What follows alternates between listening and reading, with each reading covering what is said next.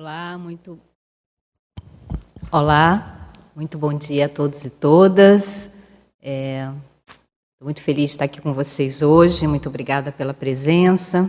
Hoje é dia 16 de junho de 2023 e o Epicentrismo em Debate é de número 171.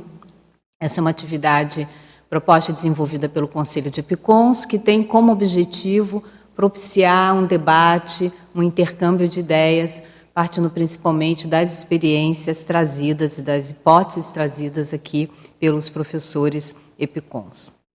Então, o tema de hoje é epicentrismo paradireitológico, da especialidade paradireitologia, uma especialidade que eu tenho me dedicado praticamente nas últimas duas décadas em termos de pesquisa e de vivência teática. E como eu estava falando antes, estou suando aqui para, enfim, alcançar um nível mínimo de teática, né, com relação às posturas, às condutas, à manifestação para direitológica.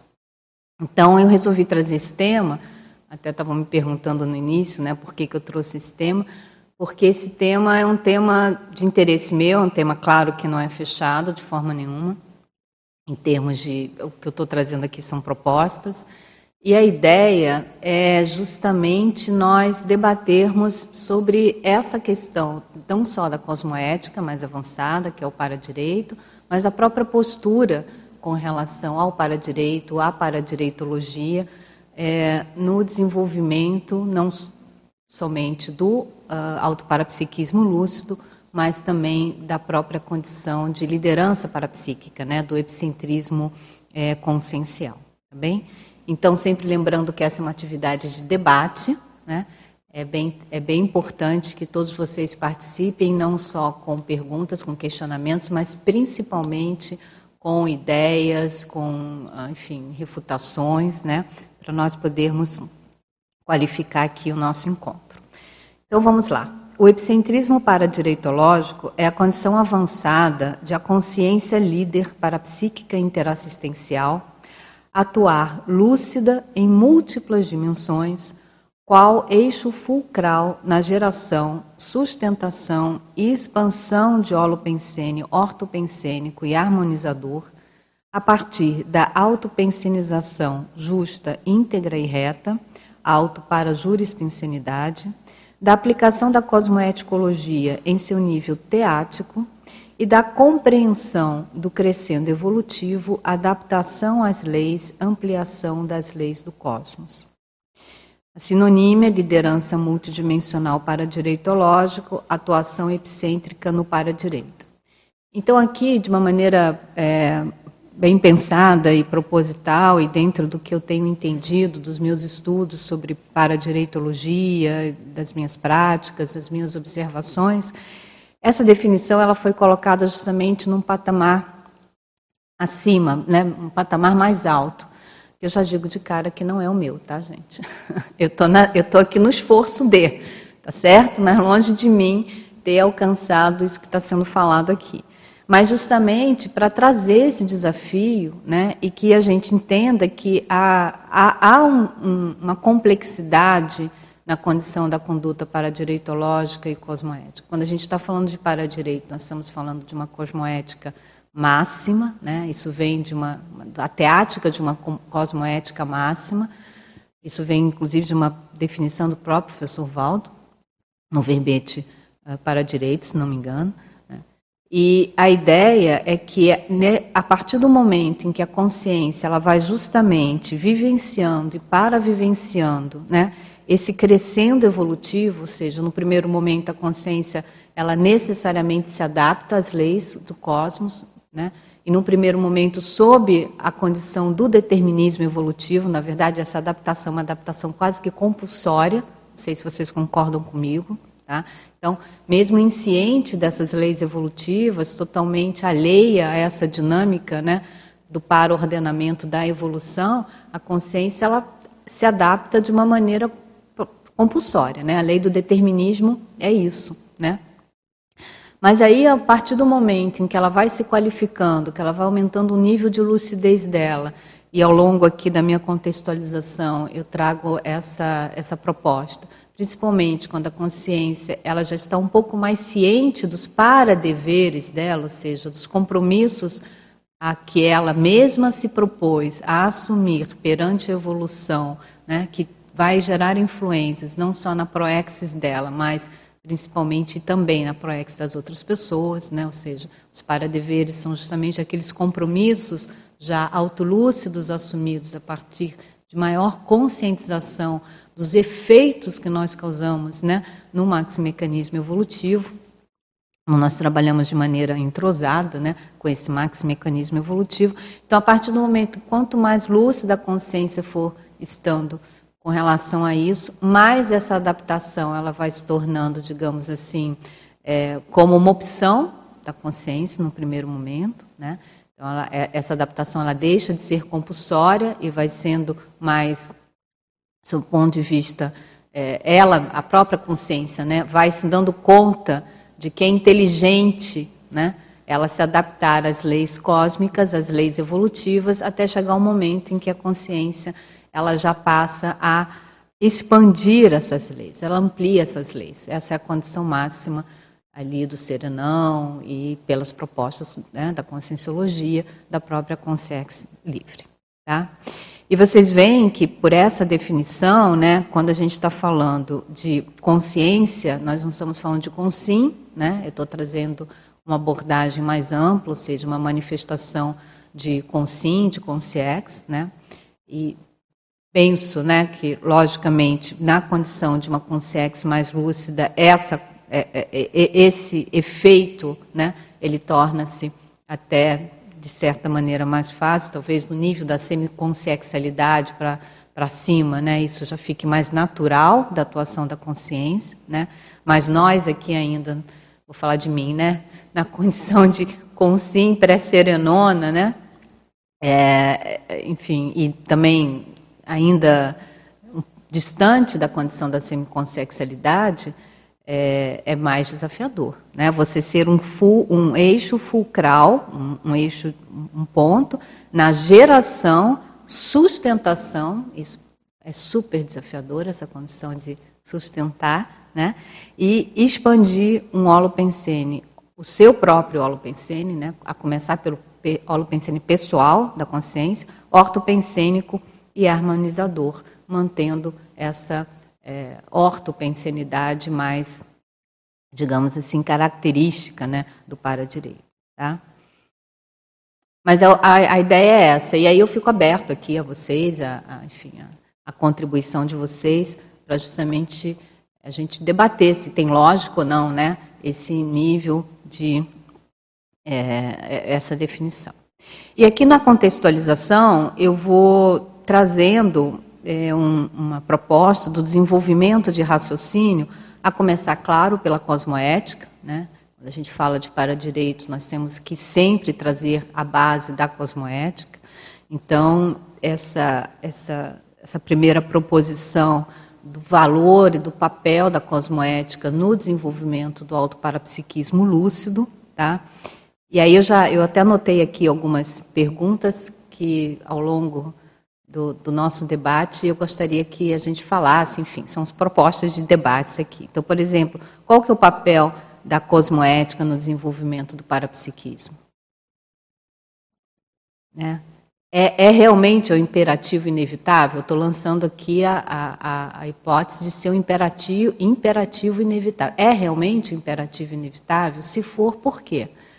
Por que é? Né? E a consequência teática desse, dessa, desse imperativo inevitável, né? no sentido da consciência aprofundar a auto-incorruptibilidade no primeiro momento e a, depois disso a autocosmoética, é justamente através de, um, de, uma teática, de um código pessoal de cosmoética, né? e nessa, justamente no exercício dos paradeveres, que é o que eu trago, né? E, e, e, a partir desse exercício dos pares deveres, então, que vai se alinhando, a consciência vai se alinhando com o fluxo cósmico, a, a pensenidade dela vai se tornando mais justa, íntegra e reta, né? mais esse emprego correto da energia imanente, o que é esse emprego correto da, da energia imanente? Isso é algo que está na, na, definição do para-direito. O que é empregar corretamente a energia imanente, na ideia de vocês, né, dentro dessa linha é, evolutiva, né, a maior? Né? Mais vivências e para-vivências da mega fraternidade a consciência vai tendo, logo, então, essa autocognição para direitológica, essa autocognição com relação às leis evolutivas, né? O ordenamento jurídico vai acontecendo e aí mais adequação e adesão ao primado das leis evolutivas, justamente no caminho da consciex liber. Né? Então, a, a, a ideia aqui, a perspectiva é sempre evolutiva, né? sempre nós nos autolocalizarmos né? dentro daquelas propostas, da proposta da escala evolutiva e a partir disso falar, bom, eu estou aqui, hoje eu estou aqui, né?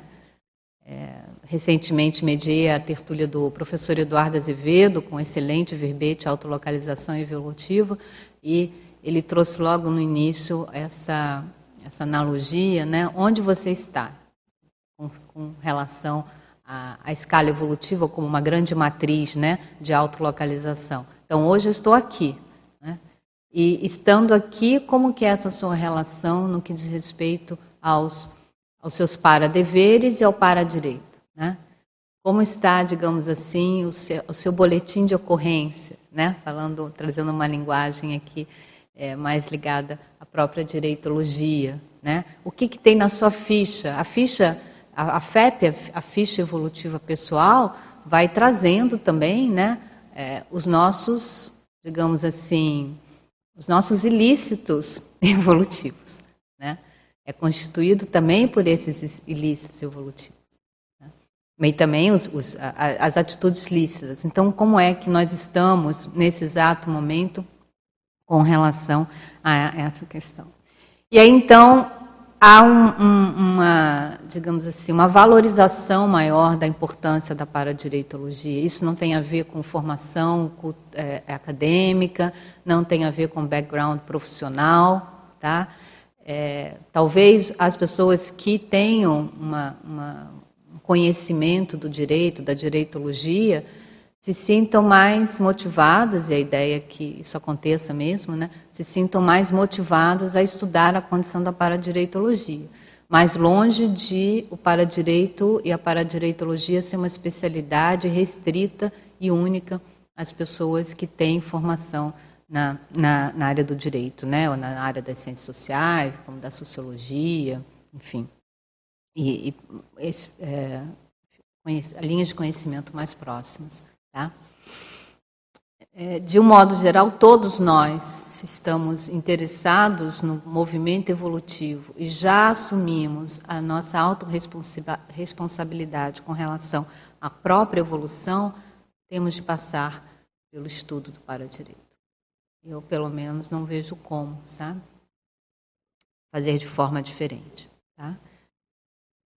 Claro, claro. Acho que seria interessante se você pegar o microfone.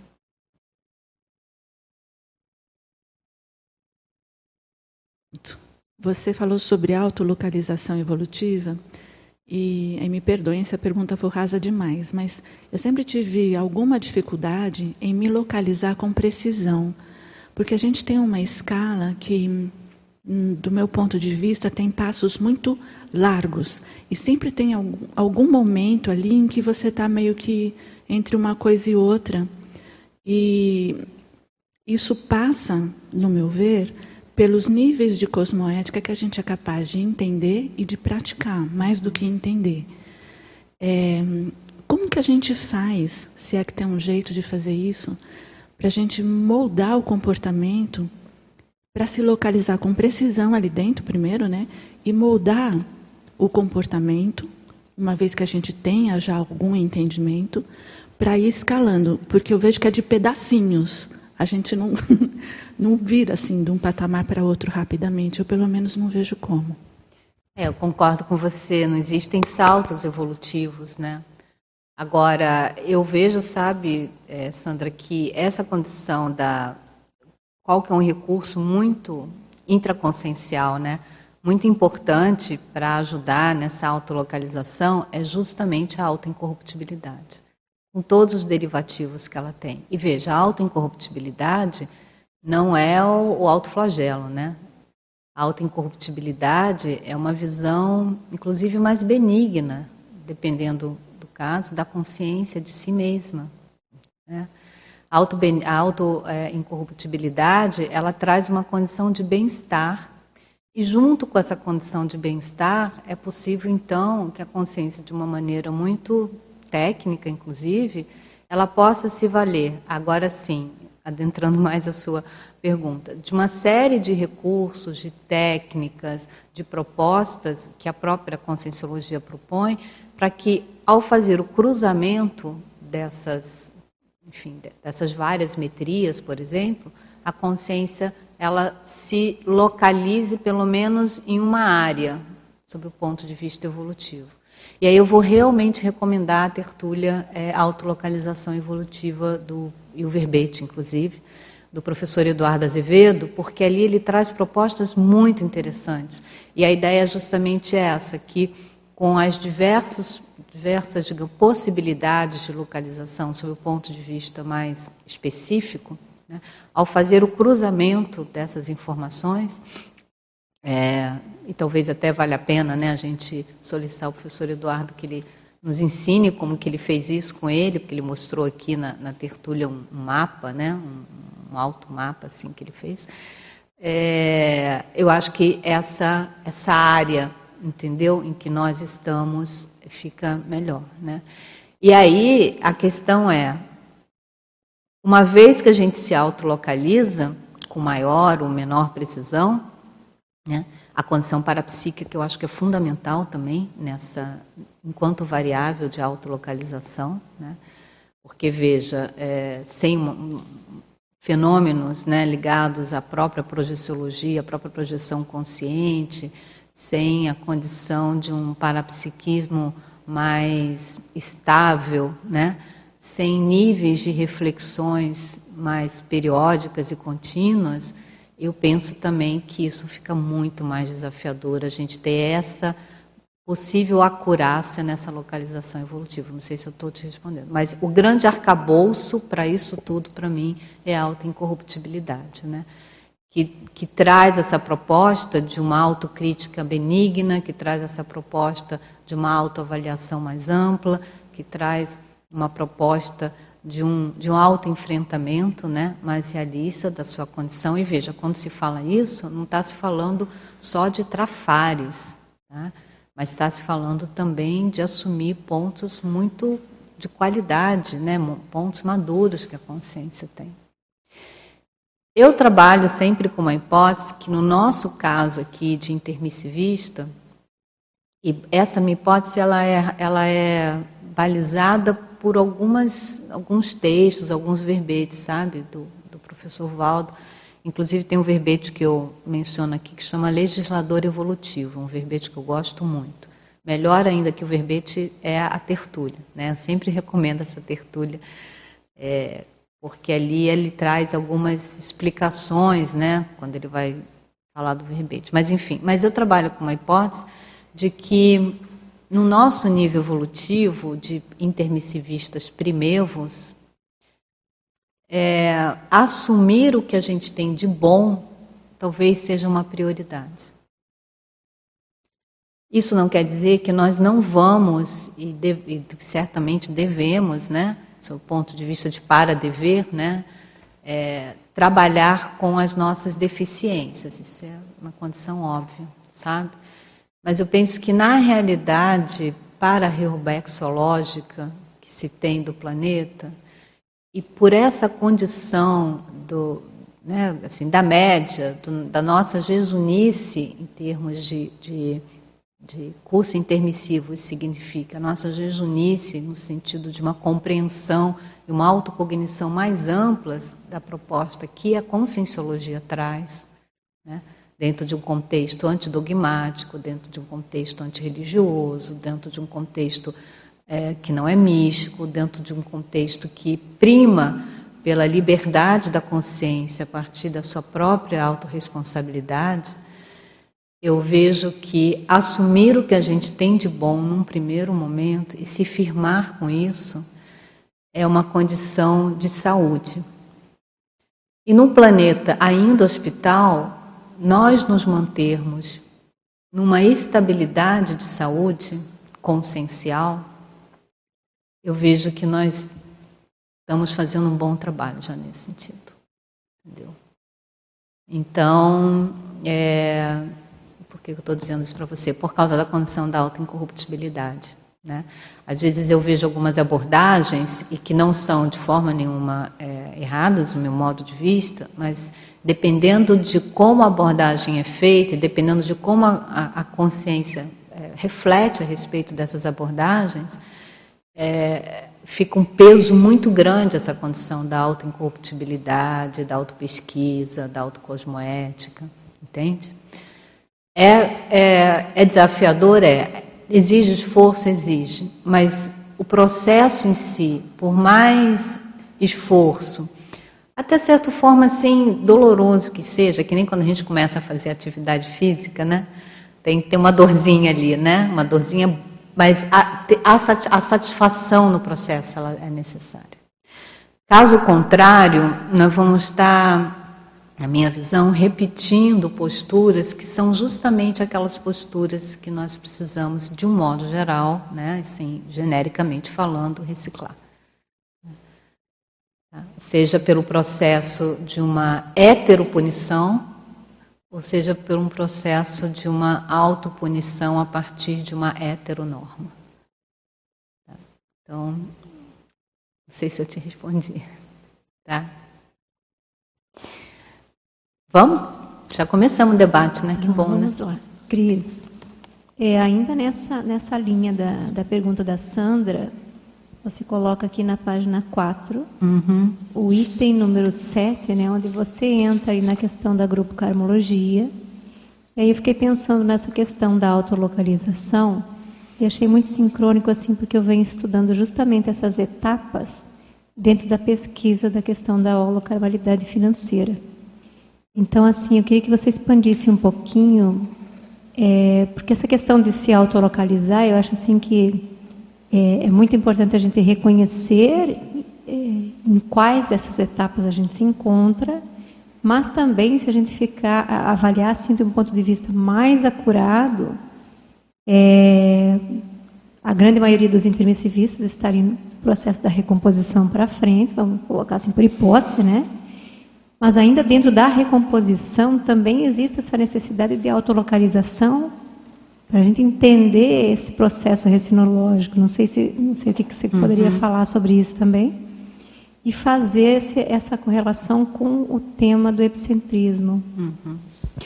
É, aqui é, nessa parte da enumeração, né, eu estou trazendo é, a título de exemplos, tá, gente? Situações muito vivenciadas minhas, tá? Isso aqui é, é, é extremamente genuíno, essa, essa questão. Existem muitas outras. Eu estava caminhando, eu estava vindo para cá hoje, falei, gente, poderia ter colocado isso, poderia ter colocado aquilo, né? Mas aqui a gente tem uma limitação de, de, de número de páginas aqui no paper e a gente teve que, né, realmente que, enfim, fazer uma, uma seleção. É, então, eu penso o seguinte, Simone, esse, esse curso, né, grupo kármico, é, isso me parece bastante óbvio, né, e penso que vocês também pensam dessa maneira, espero, né, ou se não pensam, vamos debater aqui, por que não? Esses, essas essas uh, faixas, elas não são estanques, né? Tá? Então, é, eu concordo com você que, em tese, a, maioria dos intermissivistas é, pode estar nesse nível mais prevalente da recomposição. Tá? Mas ainda existem é, atitudes, posturas, condutas, omissões deficitárias que nos levam, que, que nos fazem estar ainda na fase da interprisão, tá? Em alguns contextos, podem existir situações em que nós estamos ainda relacionados à faixa de uma interprisão, assim como também pode, nós, podemos ter alguns contextos que nós já começamos a nos autolibertarmos. Essa fase da libertação, e aí passando para a segunda questão da sua pergunta, essa autolibertação é a fase da autolibertação do egocentrismo. Tá? Então, essa libertação se dá, né? Ah, eu estou livre das, sei lá, né, dos meus credores, eu estou livre, sei lá, sei lá de quem, né? Mas é, essa liberdade é uma liberdade do ego, do egocentrismo da pessoa. É isso que faz com que as interrelações conscienciais não sejam interprisioneiras. Tá? Não é que a gente vai deixar de ver a pessoa, vou me libertar. Né? A, a, a, a libertação do autoassédio, na fase da libertação, pelo menos até onde eu entendo, vem em primeiro lugar da pessoa. Aliás, isso está escrito, não é que eu entendo, está escrito.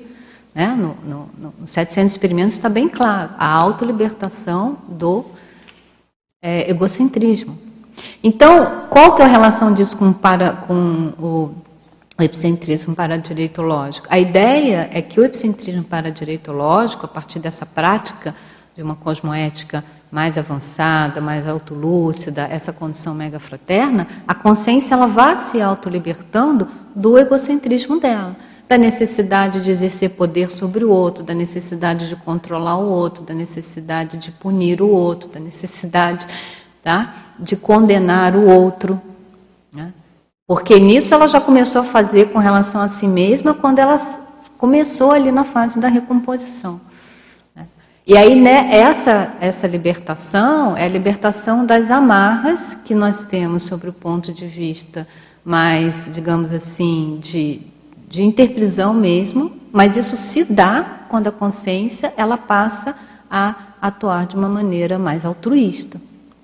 É por isso que quando se consolida a fase né, mais da libertação e, e a ideia ali é que o para-direito ele tenha essa abordagem para-direitológica tenha inclusive um papel importante né, nessa fase da libertação, é, a gente até tem uma representação que a gente traz que é uma curva exponencial assim, né? Então chega um ponto que é o ponto de inflexão dessa curva, que é quando se acelera mais a questão evolutiva, cosmoética, de lucidez.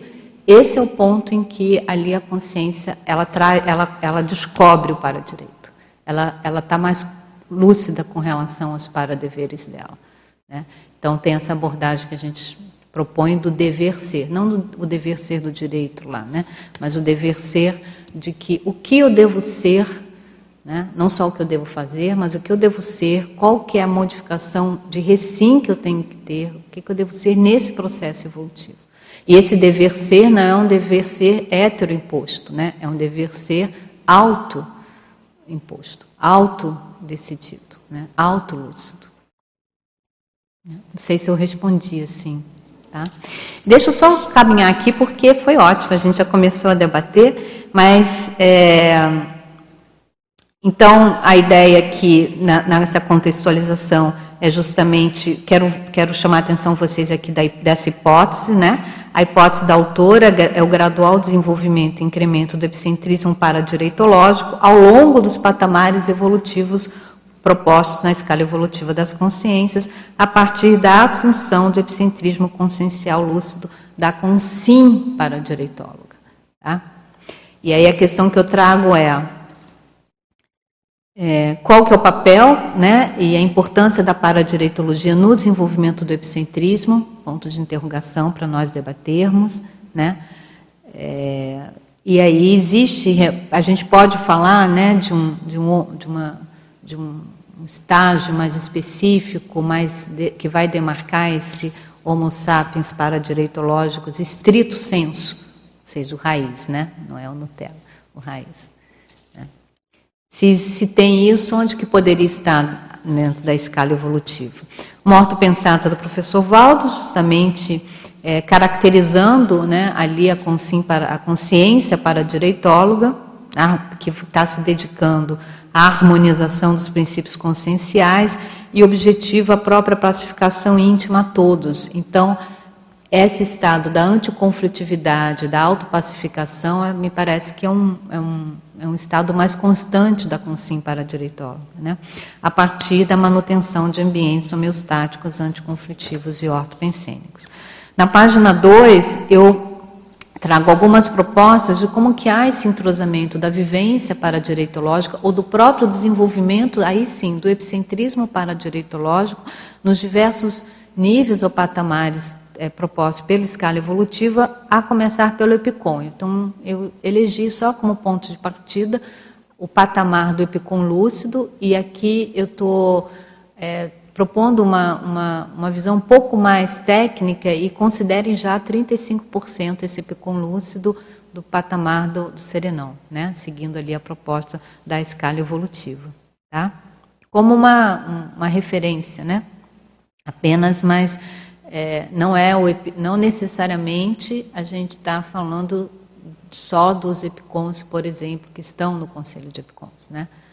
Gente, longe de mim falar que os epicons que estão no Conselho de Epicons não têm 35% lá da maturidade serenão. Penso que até aqui, né, enfim, a ideia que justamente tenho. E que nem tão poucos é só no Conselho de Epicons da CCCI que né, existem consciências que estão nesse patamar. Então, eu vou trazendo aqui, fazendo algumas propostas a nível de EPICOM, conscienciólogo, desperto, e como que a partir do desenvolvimento consciencial vai havendo essa maior é, relacionamento né, com relação ao paradireito e como que o epicentrismo paradireitológico, paradireitológico nesses níveis ele se manifesta. Tá?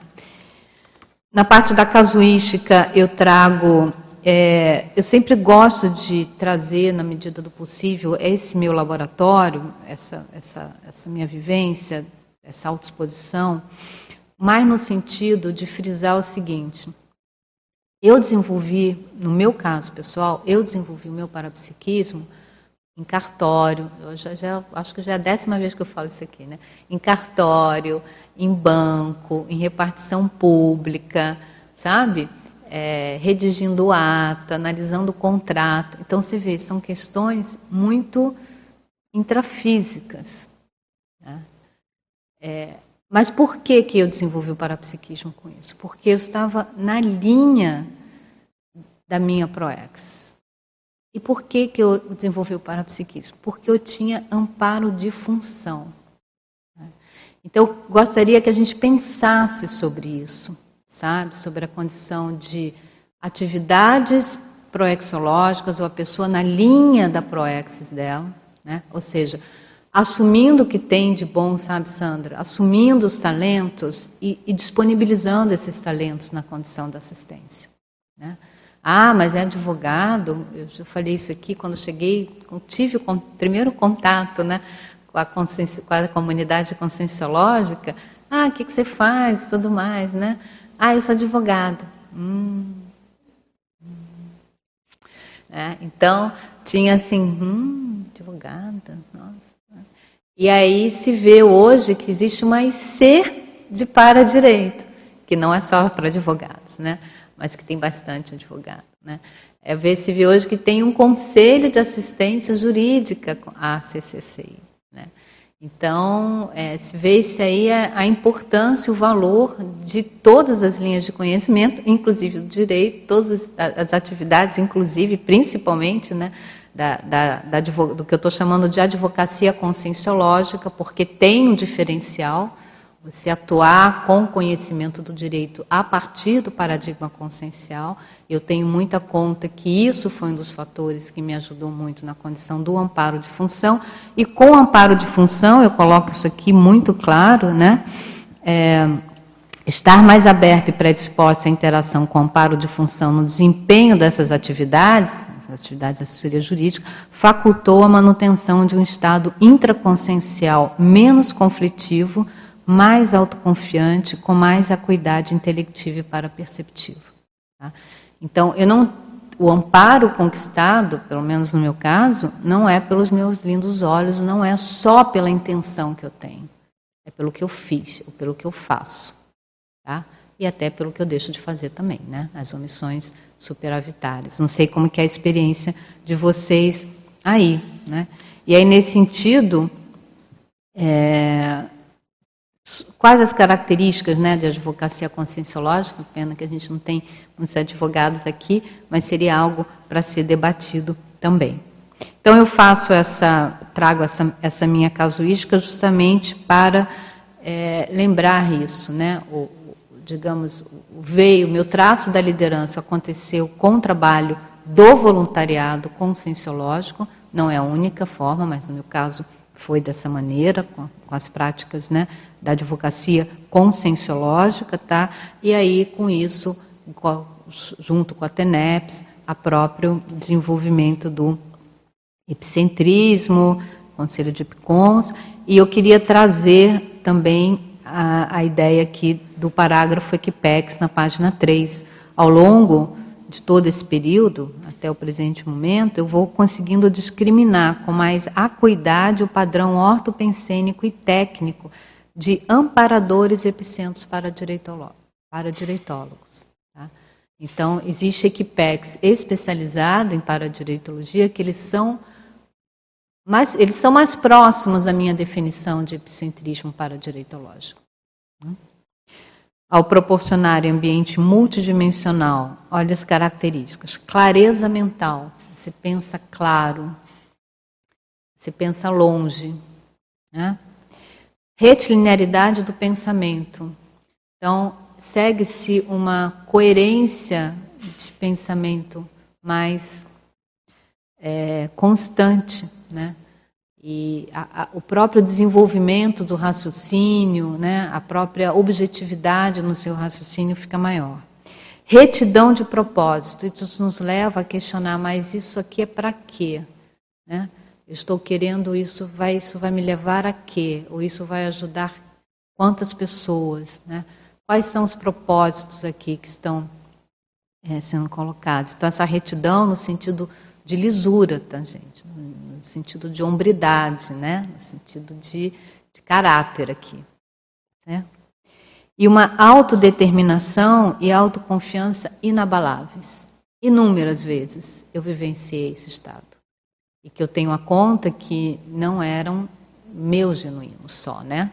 Dizer, claro, eu, tinha, eu tenho aspectos dentro de mim que me ajudam com isso, mas muito a conta desse, da inspiração e do amparo extrafísico recebido por essa Equipex. Gente, é uma ausência de pusilanimidade, é uma total ausência de decidofobia, né? que há uma precisão, há uma clareza, enfim, é quase inefável assim, que a pessoa não tem, eu não, a pessoa não tem dúvida, tá? Isso não é né, não, não deveria ser, não, não é, no sentido da arrogância, da imposição, é uma certeza íntima inabalável. Tá? E isso gera um esteio de uma força interna muito grande. Então, em vários momentos do meu voluntariado, em vários momentos, eu percebi isso. E também nas atividades de campo, nas atividades é, de dinâmicas parapsíquicas, principalmente, tá? É, não deu para colocar aqui, mas uma época eu fiquei três anos fazendo dinâmicas parapsíquicas em São Paulo, é, dinâmica parapsíquica da paradireitologia, e eu tenho ali experiências riquíssimas dessa ampliação com relação à questão do, da, do, percurso evolutivo, essa clareza mental, dessa retilinearidade, dessa autodeterminação, né? e os próprios cursos né, é, que a gente fez, o curso Teáticas da Mega Fraternidade, aproveito aqui para registrar minha gratidão ao professor Marcelo Silva, grande parceiro, na, no curso, na elaboração do curso, nós tivemos experiências muito ricas, tá bem?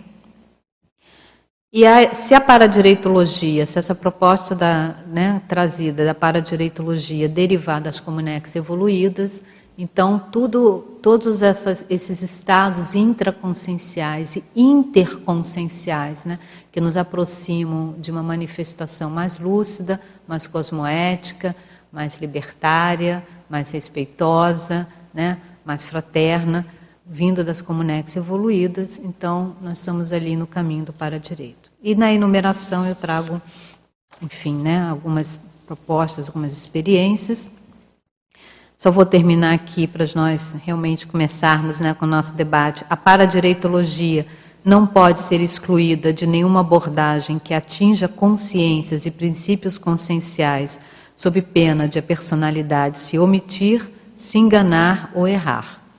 Onde se desenvolve a interassistencialidade lúcida, há de atuar o para-direito.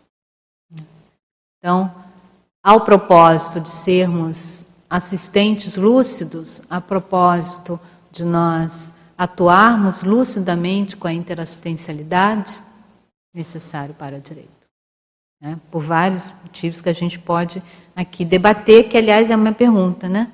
É, como que se dá essa relação da, da interassistencialidade lúcida com a paradireitologia? O epicom paradireitólogo busca a autoequanimidade megafraterna e o autodiscernimento traforístico para harmonizar e compatibilizar consciências em oposição, consciências que estão, né, são contrárias umas às outras, na direção evolutiva dos evoluciólogos e serenões. E aí alguns questionamentos, né, para todos nós refletirmos. Qual o seu nível de autocognição quanto à paradireitologia? Qual o nível de compreensão do valor do epicentrismo paradireitológico no contexto da assistencialidade nas para-reurbanizações, né? Então, quando a gente traz o conceito do epicentrismo para direitológico, necessariamente nós estamos e temos que colocar, aliás, não só isso, mas especificamente aqui nesse momento, nós temos que colocar dentro do contexto da Reurbex. Acho que em momento algum nós temos, podemos nos descontextualizarmos do movimento Reurbexológico, né? Inclusive nos autolocalizarmos com relação a quais afinidades, que tipo de afinidades nós temos com quais tipos de congéus, né? Afinidade seja sob o ponto de vista para, de para procedência, afinidade sob o ponto de vista de recomposições, viu Simone?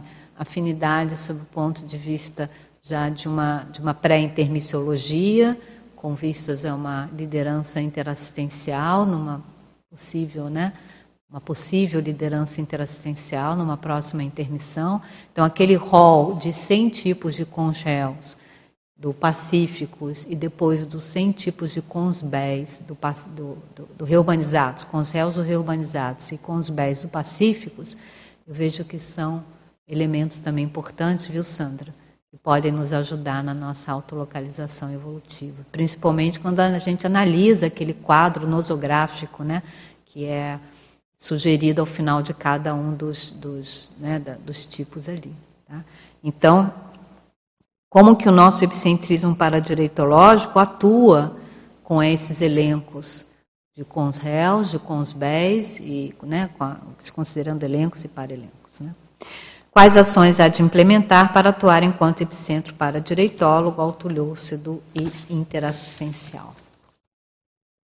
É isso, pessoal. Eu tenho uma opção de pergunta aqui para fazer para vocês. Tem pergunta para a gente responder ou não? Tem? Bom dia, Cris. Parabéns aí pelo paper. É, quem está participando de casa, é, fique à vontade para enviar suas participações aqui pelo site do Tertuliário e também pelo chat do YouTube. E a primeira pergunta que vem, uma pergunta muito boa, da professora Malu Balona parabeniza pelo seu aniversário. Aliás, diversas congratulações aqui, ah, de vários lugares, pelo seu aniversário hoje. E a professora Malu Balona pergunta o seguinte: Cris, poderia aprofundar a relação do para-dever no cumprimento de cláusulas pétreas proexológicas enquanto adequação ao fluxo do cosmos para-direitológico? Então, Malu, obrigada, viu? Pela sua participação, obrigada pelas felicitações. É, então veja, né? Existem, existe justamente essa hipótese que nós temos algumas cláusulas pétreas, né, relacionadas à nossa proexis. O ideal seria que nós tivéssemos mais lucidez com relação a essas cláusulas pétreas. E uma das maneiras que eu vejo para nós chegarmos mais próximos dessas cláusulas pétreas e, principalmente, sustentarmos a nossa reciclagem para que a gente possa ir cumprindo essas cláusulas pétreas. Né? Para quem não sabe, cláusulas pétreas é um conceito que vem até, né, uma expressão que é, emprestada ali do, do direito, Petre é aquilo que não muda, né? né? Então, eu vejo que uma das maneiras que nós temos de nos aproximarmos mais da autocognição sobre essas cláusulas pétreas e da manutenção, né, em termos de é, é, atividades, né, de, de, de, completismo até dessas cláusulas pétreas, é a partir dos nossos para-deveres. Eu não vejo que os para-deveres eles se resumem nas cláusulas pétreas. Eu vejo que eles são mais amplos. Então, eu vejo que os nossos para-deveres, eles vão justamente... O que, que são esses para-deveres? Né? Os, os para-deveres são no, a, nossa autolucidez com relação ao engajamento que nós temos no processo evolutivo. Numa, num processo evolutivo maior. Então, nós vamos considerar isso do ponto de vista multisserial, nós vamos é, considerar isso do ponto de vista multiexistencial. Né? Esses são os nossos para-deveres. E quando nós chegamos numa vida intrafísica específica, que nós temos ali, né, em tese, uma, uma proexis, né, e muitas vezes também, em tese, a proposta é que os intermissivistas estejam engajados em proexis grupais, né, tá? ou até mesmo em max proexis grupais. Né? A ideia é que a maior consciência desses para-deveres, a maior lucidez com relação aos efeitos que nós causamos, né? Que nós promovemos nesse maxi mecanismo, mais a partir do acerto e menos a partir do erro, isso vai nos ajudar a nos aproximar mais das nossas cláusulas pétreas. Né? E aí existe essa, esse retorno de um estado intraconsciencial de uma satisfação muito grande. Isso não passa por uma condição de uma, é, de uma euforia deslocada, isso não passa necessariamente pela condição de um deslumbramento. É, uma, é um estado intraconsciencial e uma certeza íntima que a pro, e que isso não precisa ser hétero comprovado, né? mas é uma certeza íntima de que a própria consciência ela está no rumo certo. E isso vai gerando um ciclo positivo, isso vai gerando um ciclo virtuoso. Né? E, paradoxalmente, mais desafios, mais dificuldades até, mais, enfim, tropeços, né? mais obstáculos, né? sob o ponto de vista intrafísico, a consciência encontra. Isso que eu acho que é entrar também no fluxo cósmico, viu, cosmos, viu? Não é o fluxo cósmico não é não, não, não vem com digamos assim, né, as desgraças, não é isso. Mas o fluxo cósmico vem nessa situa nessa nessa condição intraconsciencial íntima da consciência. Primeiro, de que a intenção dela é cada vez mais reta, de que a atitude dela está mais, cada vez mais coerente com essa intenção, de que ela está cada vez mais lúcida, e isso permite um discernimento maior com relação ao que fazer, mas principalmente com relação ao que não fazer. As omissões superavitárias eu vejo aí que é uma grande é, é, evidência de, um, de uma maturidade consciencial principalmente, né, nesse contexto nosso aqui. E aí a consciência ela vai cada, estar cada vez mais contente de saber que ela está na raia de atuação dela. E essa raia não necessariamente é uma raia é, de, que, que, traz uma prisão, pelo contrário, né? é, uma, é uma liberdade íntima, mas ela está na raia de atuação dela. E isso, para mim, são os paradeveres que vão ajudar nessa aproximação maior das cláusulas pétreas. Vala, se não ficar claro, você fala aí, tá bom? Tem mais perguntas? Mas aí vocês podem pegar o microfone aqui também, senão o pessoal do online monopoliza. É, eu ia comentar isso aqui. Tem mais uma pergunta do Dória. É, eu acho que está conectado com as perguntas da Malo. Professora Cristina, como podemos atuar melhor para diretologicamente com os nossos credores e para-credores que nos acompanham ainda, visando o alcance da fase da libertação o quanto antes? Eu penso, Dória, que é fazendo mais concessões. E essas concessões não são concessões espúrias, para que depois a gente fale: olha, mas eu concedi aqui, então você me deve ali, porque eu acho que isso cria mais interprisão. Né? Então, são mais concessões discernidas. São mais concessões no sentido de que muitas vezes essas concessões elas são libertárias por, principalmente porque a gente abre mão do poder sobre o outro. E a gente abre mão de estar sob, sob o poder do outro. E é, é meio estranho, mas como assim eu vou fazer uma concessão de não estar sob o poder do outro? Porque em alguns contextos tem o que as pessoas chamam né, de ganhos secundários seríssimos de nós nos submetermos às outras pessoas. E aí é necessário aquele movimento que eu falo aqui no paper, né, da evisceração das sutilezas da autocorruptibilidade mais abscôncias né? É necessário mais reflexão com relação a isso. Então, eu vejo que no nosso patamar evolutivo de agora, né, nesse atual momento reubexológico do planeta, as questões de as relações de poder, elas são um grande desafio. E o para-direito, ele vem para nos ajudar a saber lidar melhor com esse poder. A saber lidar melhor com o poder consciencial, né, numa expressão mais cosmoética e mais autolibertária do poder consciencial, e também sabermos lidar melhor com o poder temporal, enquanto nós estamos aqui nessa dimensão intrafísica. Né? Tem até um, uma, algo aqui na. É o número 13, né? na página 4, exercitar cosmoética e lucidamente um macropoder consciencial em detrimento a um micropoder temporal, social, funcional ou institucional. Eu tenho por mim que uma das grandes é,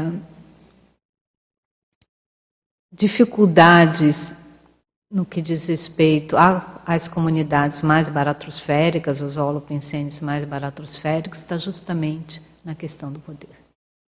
Acho que por que, que o paradireito ele é tão importante na condição da reubexologia é justamente porque ele vai nos ajudar a saber lidar de uma maneira mais cosmoética com o poder. Você vê, né? Uma das bases da transmigraciologia, da paratransmigração, que está intrinsecamente ligado ao paradireito, é o mau uso do poder. Né? Então, e isso tem espectros, né? Isso vai desde o poder que você exerce, da que a consciência exerce em casa, na família, né? Com, né? com, com o grupo karma familiar mais próximo, mas também, enfim, todos os contextos que a consciência se manifesta. Então, essa condição da cratologia, né, que é o estudo do poder, ele é bem sério dentro da condição é, de, né, de, de autolibertação, viu, Dória? Mas tudo começa com uma autolibertação novamente, né, do epicentrismo, né, da, do, do, do exercício anticosmoético do poder, inclusive do poder sobre si. Às vezes a pessoa ela exercita anticosmoeticamente o poder que ela tem dela mesma contra ela mesma, né? passa a ser cérbera dela mesma, ela passa a ser algoz dela mesma, né? ela passa a ser carrasca dela mesma. Então, isso também é algo para a gente pensar aí, cada um né, no seu, com as suas autorreflexões, com as suas autopesquisas. Né? Tudo bem?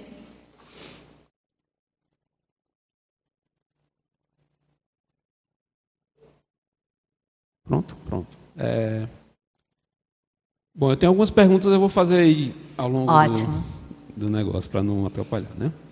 Ah, eu, me chamou a atenção, você falou que os aportes, é, sobre a questão das experiências transcendentes que ah, os amparadores te proporcionaram, né? E aí você fala assim, os aportes geram responsabilidade, os aportes exigem retribuição. E eu fiquei matutando aqui como que a gente retribui, como é que você poderia retribuir uma experiência transcendente. Como que, que você enxerga, é, como é que você vai tentar fazer essa retribuição? Primeiro, fazendo uma reciclagem. Toda experiência transcendente nos leva a possibilidade de mudar, né? de nos melhorarmos.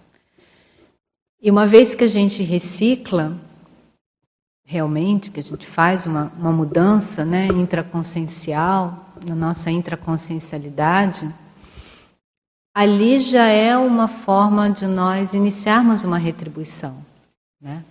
Seja pela condição do exemplarismo, para consciência e consciex, seja pela maneira de nós é, nos manifestarmos de uma forma diferente, isso de certa maneira poder repercutir ou não, ou ser uma oportunidade, né, de que outras pessoas, outras consciências, novamente, consciências e consciências, ao nos observar e observar a mudança, também se sintam motivadas a fazer as reciclagens, né, e vejam que é possível fazer reciclagens, né. A outra forma é isso que a que a gente está fazendo aqui, né? Eu expor, falar, estar aberto, falar, será que é isso mesmo? Perguntar para vocês como que são as experiências transcendentes de vocês, né? Então, criar esse ambiente em que favoreça a troca de ideias. Isso é uma maneira de nós retribuirmos também, né? Nós permitirmos que as pessoas coloquem seus pontos de vista, que as pessoas discordem umas das outras, que as pessoas somem as suas experiências, né? Então essas são maneiras de retribuir. Uma outra, ah, desculpe seu nome? É o Elton. É o Elton. Uma outra maneira, no meu caso específico, Elton, que eu vejo, é uma qualificação na condição tenepsística.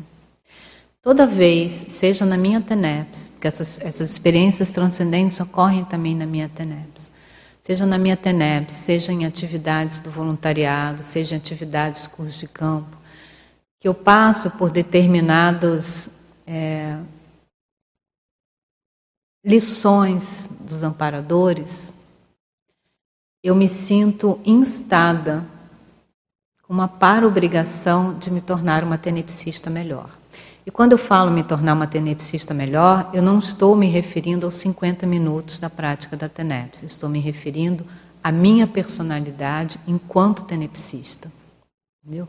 estou me referindo à minha atuação é, 24 horas enquanto tenepsista. Veja bem, eu não estou falando de uma tenepse 24 horas. Estou falando que eu, enquanto tenepsista, eu preciso ter uma pensenidade tenepsológica, uma coerência enquanto tenepsista 24 horas por dia. Né? Isso começa inevitavelmente por aquele adágio básico, né, de não pensar mal de ninguém, né, de tem até uma, uma, uma proposta muito enfática no manual da TENEPS, né? A TENEPS é uma prática que exige não se pensar mal de ninguém. Eu, particularmente, tenho me esforçado para isso, mas eu, particularmente, não vejo isso como muito fácil, não, no meu caso particular. Mas tenho me esforçado bastante para isso.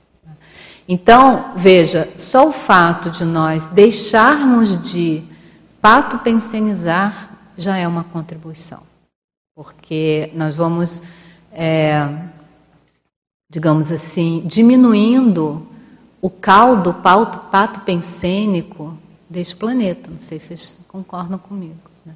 Só o fato de nós melhorarmos a nossa pensenidade, do ponto de vista de pensamento, e isso inclui o sentimento né, e, as, as, e as próprias energias, nós já estamos nesse ponto mais um, um pouco fora da curva da média é, de patologia ainda prevalente nesse planeta. Então, isso é uma maneira de nós retribuirmos. Então, começa com uma reciclagem, começa com uma mudança, sabe? Essa retribuição. Porque aí, a partir dessa mudança íntima, tudo, toda manifestação da consciência, ela soma mais, né? Ela agrega mais, vamos assim dizer, né?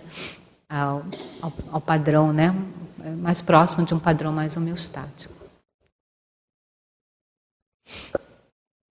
Tudo bem? Você tem mais uma pergunta que você falou? Então, acho que, já que você está com o microfone. Lá.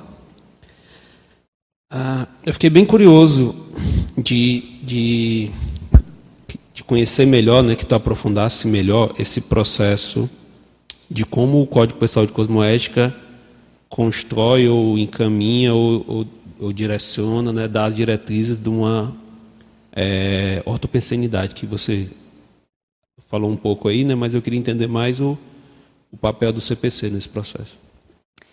Então, o CPC é o é, o nosso, é a nossa bússola, né? A, a, o que, é cosmoética? Vamos começar assim por aí, né? O que, que é cosmoética? Cosmoética é uma proposta de alguns princípios de conduta de moralidade da consciência dentro do paradigma consciencial. Como, como ser, como fazer, como atuar de maneira melhor e como que a gente coloca isso na atuação do nosso dia a dia? Ah, sendo mais cosmoético. Tá, mas como que a gente é mais cosmoético? Então, o CPC é a materialização desta intencionalidade de sermos mais cosmoéticos, em que nós vamos escrever para nós mesmos, nós vamos estabelecer para nós mesmos normas de comportamento para sermos pessoas melhores, condutas para sermos pessoas melhores. E com isso, a nossa pensanidade, né, o nosso modo de pensar, de agir, de, de, de sentir, com relação a nós mesmos e com relação às demais pessoas, fica mais retilínea, fica melhor, fica mais orto. Então é isso. Então, quando a pessoa escreve um CPC e ela observa esse CPC e ela coloca esse CPC em prática, né? Ela tem um rol de. Bom, a, nesse ponto, nesse momento evolutivo, eu posso melhorar fazendo isso. Nesse aqui, eu posso melhorar fazendo aquilo. Por aí vai. E ela cumpre aquilo, né? isso é uma prova de maturidade. Só o fato dela é, fazer um trabalho de auto-reconhecimento daquilo que ela já pode melhorar e que ela quer melhorar, ela escrever isso para ela e ela observar isso para ela, ela levar isso a sério na vida dela e na evolução dela, e ela manter essa técnica, essa dinâmica, né, é, de estar tá sempre com o seu CPC, olhar o CPC, isso já é uma prova, já é o início do princípio do começo de uma, de uma atitude ortopensênica. Não sei se eu te ajudei nesse sentido. Sim, ajudou, mas é, é uma coisa mais indireta ou você chega mesmo a colocar certos padrões de pensanidade ou certos pensamentos recorrentes, alguma coisa assim, pensamentos recorrentes. No seu CPC? Sim, você, você coloca isso? A pessoa coloca o que ela achar que tem que colocar. É pessoal, é dela. Né? Então, por exemplo, é, eu tenho uma cláusula no meu CPC que é a manutenção do bem-estar. Eu tenho uma cláusula no meu CPC que fala que é importante eu reconhecer os meus limites. Eu tenho uma cláusula no meu CPC que fala de gratidão. Eu tenho uma cláusula no meu CPC que fala de eu é, escrever todo dia. Entendeu? Não sei se eu te respondi. Sim, sim. É, é, Parece meio óbvio né, essa conexão, né? mas eu queria mais entender das é. suas palavras. Agora veja, Elton, o CPC ele é muito individual, ele é muito pessoal. Então a pessoa ela tem que analisar o contexto em que ela está, o contexto evolutivo em que ela está, o contexto proexológico que ela está, sabe? E considerando tudo isso, o que que nesse momento é prioritário de que ela faça um ajuste e que esse ajuste possa, inclusive, desencadear, possa alavancar, possa é, é, diga, catalisar várias outras mudanças mais positivas. Tá? Até eu trabalho com CPC desde 2011, mais ou menos. Né? A gente tem até um curso que a gente fala sobre CPC, fundamentos Código Pessoal de Cosmoética, tem um laboratório do Código Pessoal de Cosmoética, vai ter um agora até domingo. Tá? Fica aí o convite para quem quiser. É, feito pela Juriscons, é, é, oferecido pela Juriscons. E, e eu, ao longo desse tempo eu vou aprimorando sabe? As minhas técnicas, eu vou sabendo um pouco mais, eu vou vendo o que funciona para mim, eu vou ouvindo, né? Quando a gente dá aula, a gente vai ouvindo os colegas, a gente vai ouvindo as pessoas que participam também do, do, do laboratório, dos cursos. Então, cada vez mais eu vejo que é algo muito particular, muito pessoal, e a ideia é que o CPC ele seja bem efetivo, entendeu? Que ele seja bem eficaz. E para isso, a pessoa não precisa assim ter toda a história existencial dela para saber onde estão as causas, talvez, da anticosmoeticidade dela. Agora, se a gente perguntar para todos vocês aqui agora, né, o que, que é que vocês sabem que vocês podem melhorar? Vocês podem até já estar fazendo bem, mas o que, que pode ser melhorado? Todos, eu tenho certeza que todos vocês têm uma resposta. Entendeu? Isso já pode constar como uma cláusula do seu CPC, para começar a partir de agora, já. Não. E vai de questões, talvez mais a nível de ressex, que podem começar como a nível de ressex, exercício físico, fazer, trabalhar com energia, melhorar a alimentação. Soma é uma. É, o, o, fazer uma análise do CPC pelo holossoma é uma boa técnica. Você começa, bom, no, na minha saúde física, o que, que eu posso melhorar aqui? O que, que eu posso ser mais cosmoético? Na minha saúde energética, na minha saúde emocional, né? na minha saúde mental. Pronto. Pega um item de cada desse aí, coloca no seu CPC e faz. É simples assim, né? Olha, em tese sim, né? Em tese sim. Mas veja, sabe o sabe que, que é que eu, eu, na minha experiência, diz? Se não escrever, é é, é, mais desafiador porque você esquece, você não lê, você perde a oportunidade de refletir a respeito, né? você não tem um, um momento de clareza. Por isso que escrever o CPC e ter o CPC à mão, ele é muito importante. Né? É, não dá para escrever o CPC e deixar no computador, deixar no, no celular. Né? Ele tem que ficar à mão, ele tem que ficar próximo da pessoa. E aí, todo dia, essa pode ser uma técnica. A pessoa vai ler o CPC dela. Ou toda noite, depois do dia, ou todo momento. Sei lá, cada um vai desenvolver aquilo que seja melhor. Né? Mas a nossa tendência, sabe, Elton, que eu tenho observado, a mudança, ela é mais desafiadora. A própria biologia, veja bem, a própria biologia desse corpo levou muito tempo para ser desenvolvida. Milhões de anos. Corpo, matéria, coisa densa. Agora, imagina a consciência mais sutil, os aspectos mais sutis da consciência. Isso não é para desanimar, tá, gente? Pelo contrário.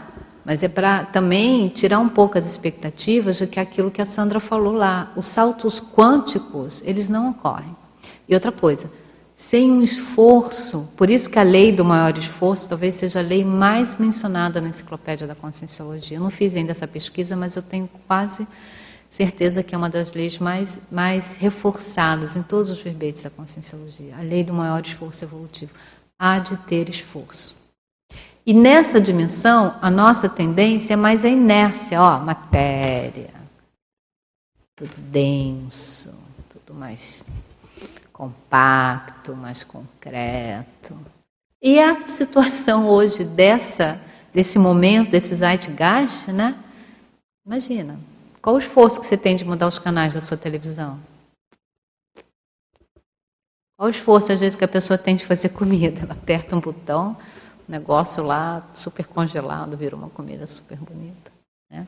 Qual o esforço que a pessoa tem até de, de manter a saúde? Hoje em dia, só toma remédio aplica coisa, sei lá, para tirar gordura. Não tem umas coisas assim hoje em dia? Então, entendeu? Tudo nos leva também, né? A situação atual nos remete talvez a um não esforço ou o menor esforço possível. E o movimento evolutivo é o contrário, é o maior esforço. Dá trabalho. Que bom.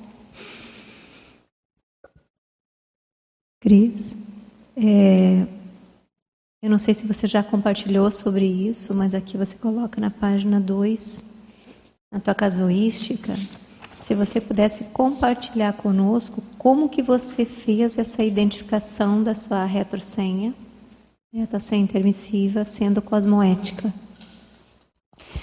Ah, foi porque na página 2, ah, tá, no finalzinho, né?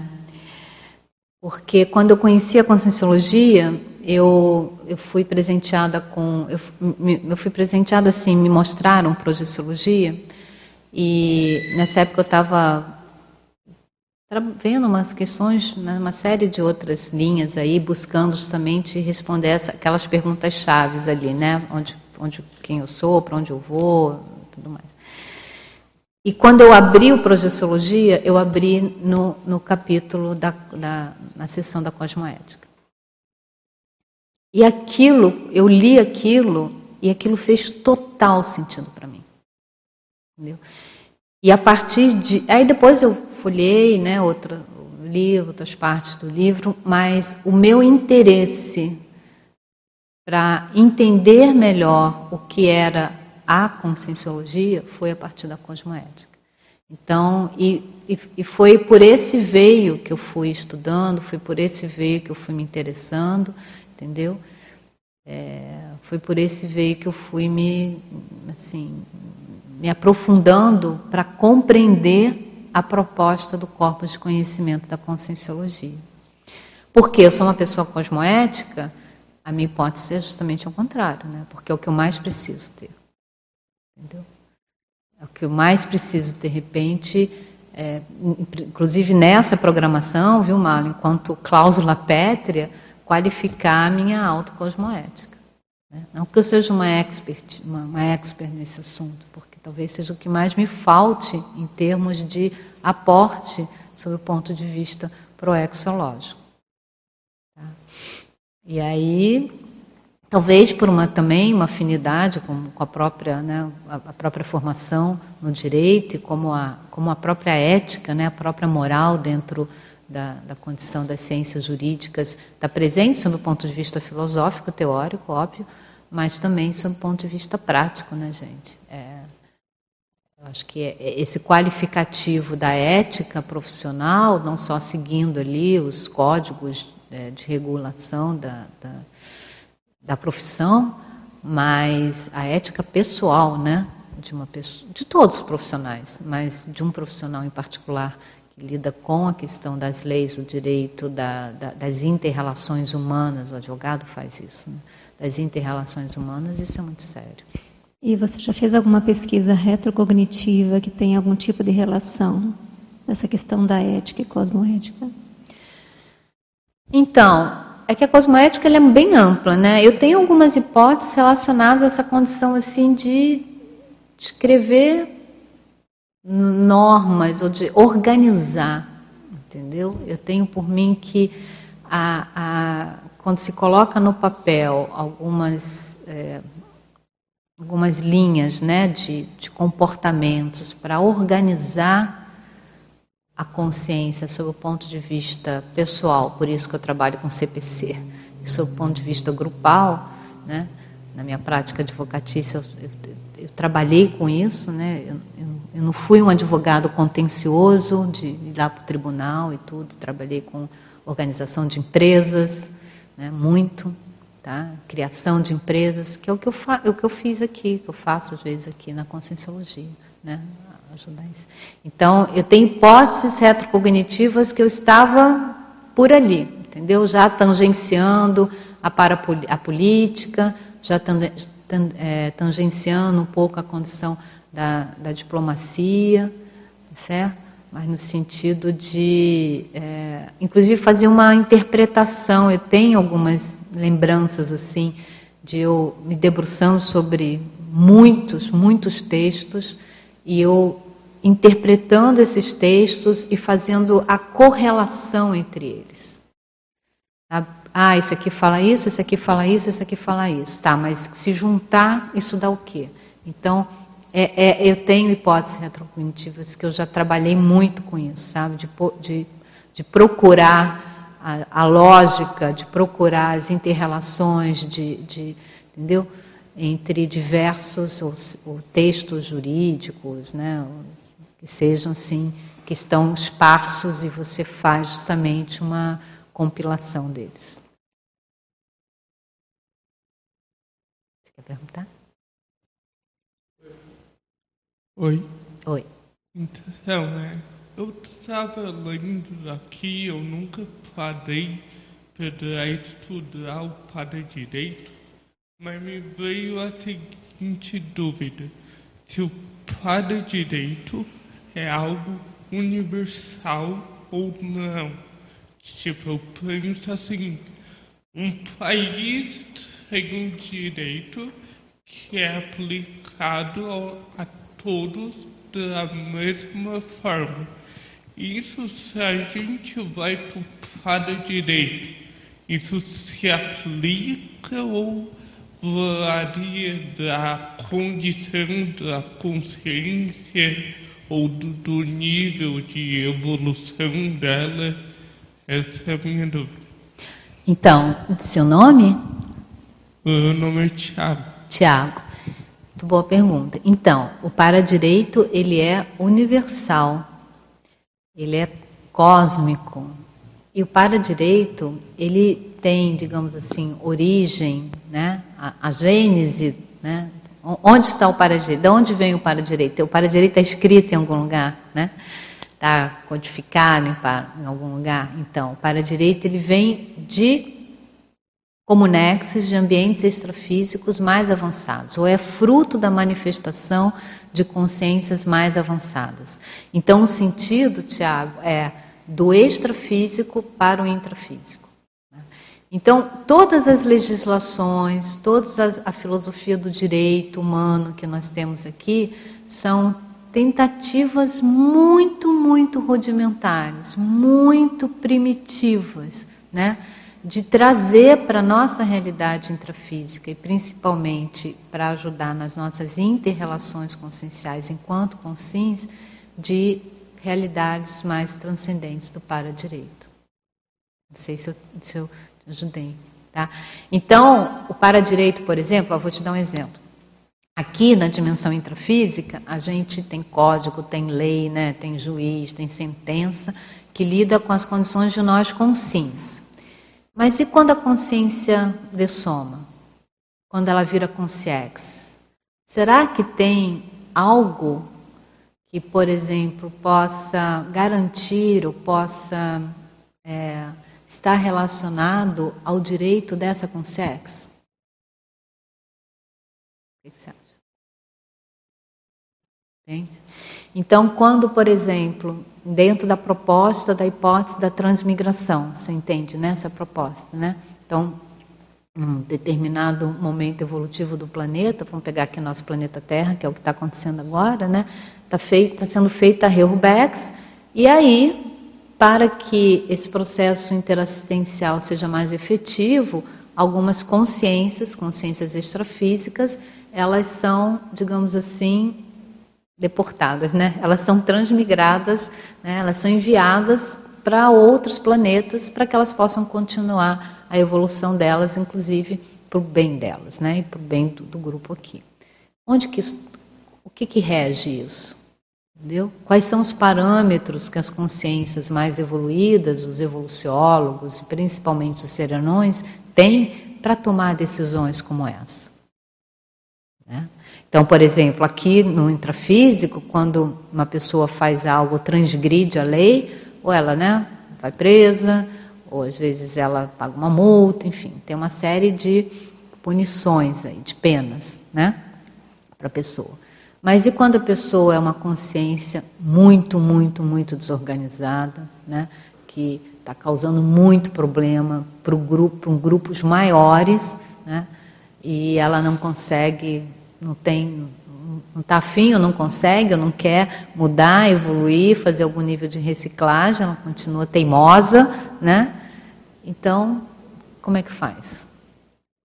Então, o que rege isso, tá? o, que, o que ajuda nessas decisões dos evoluciólogos e dos serenões é o para-direito.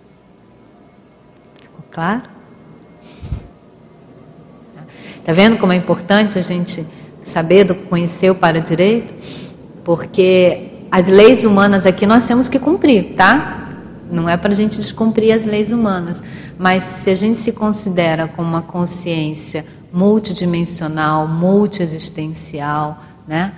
Que nós já tivemos várias vidas, vamos ter muito mais. Se nós somos muito além desse corpo físico, dessa dimensão física, existe um para-ordenamento, existe um, um sistema que nos mostra onde que nós, como que nós erramos mais e como que nós acertamos mais, o objetivo é fazer aqui como que nós acertamos mais, que não está nos códigos, nas leis aqui do intrafísico.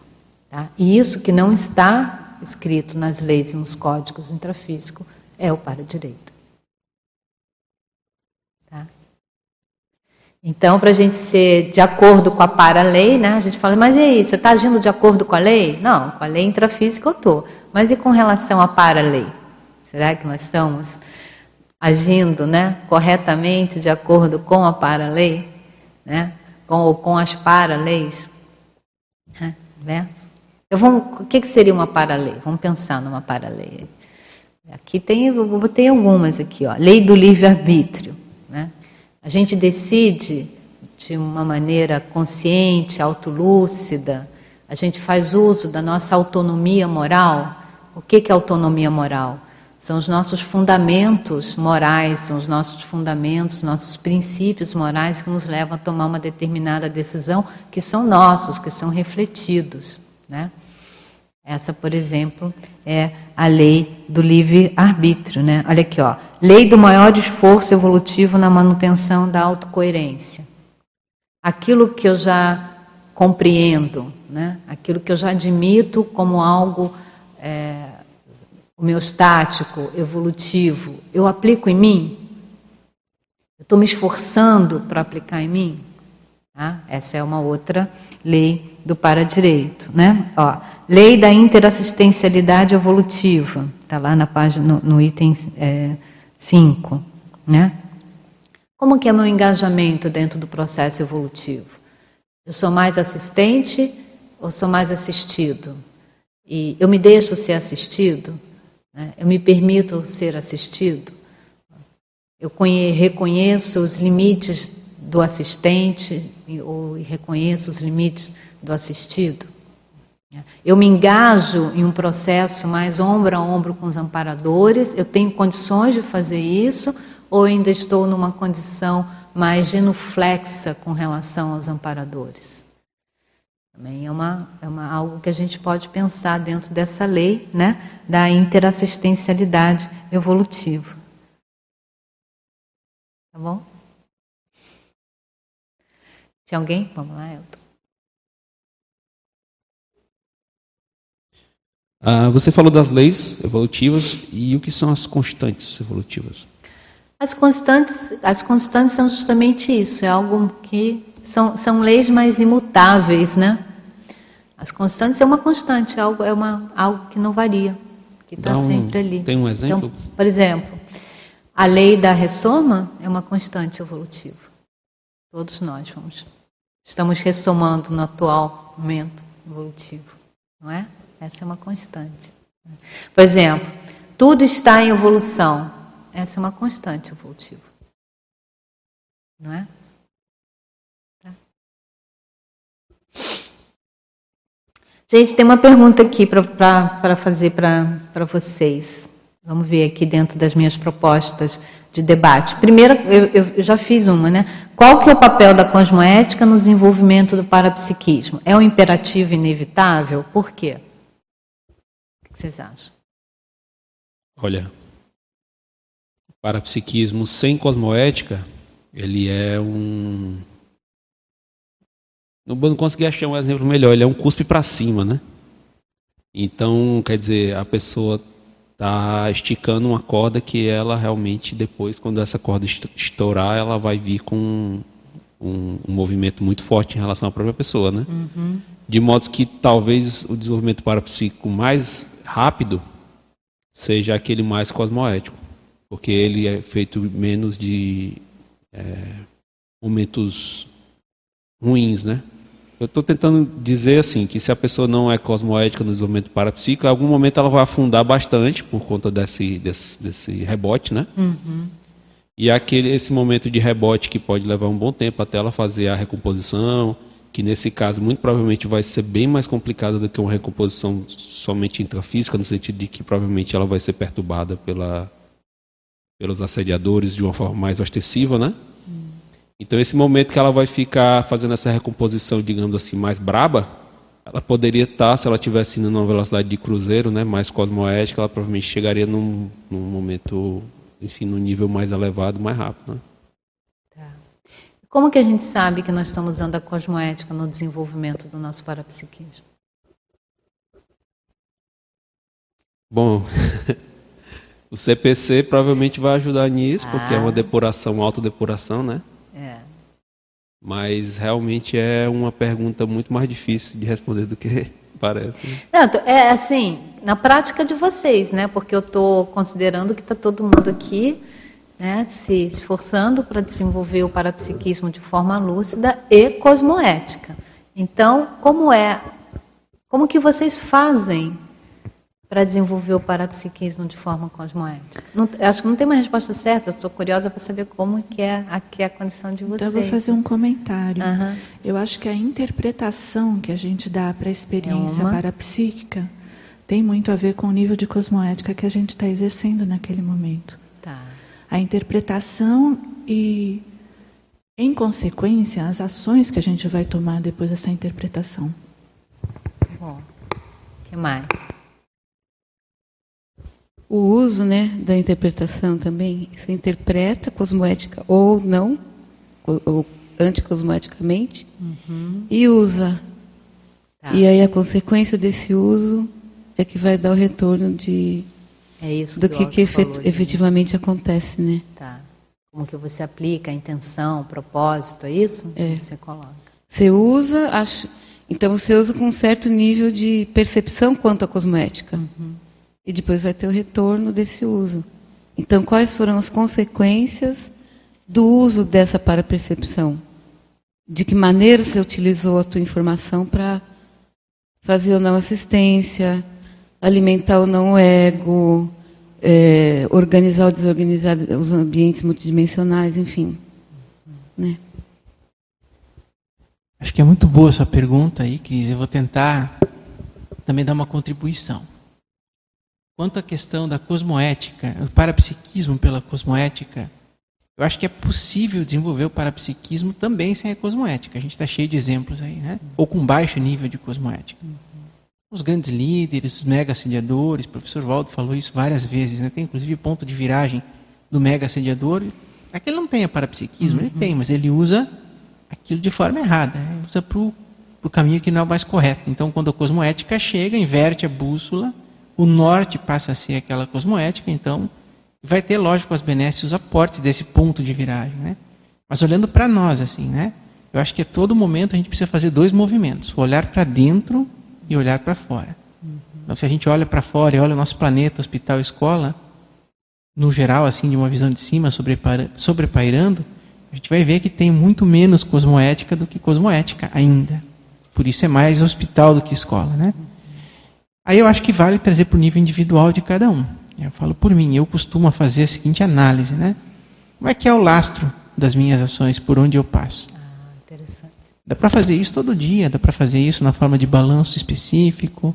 Como é que é a TENEPES, como é que é o voluntariado. Mas assim, é, como é que é na, no meu convívio diário, né? Fazer uma análise assim, aquilo que eu falei foi pertinente? Eu deveria ter calado? Eu deveria ter feito uma missão superavitária naquele momento? Eu deveria ter arrefecido o ego naquele momento, não falar só ouvir? Por outro lado, o que eu deveria ter falado eu não falei?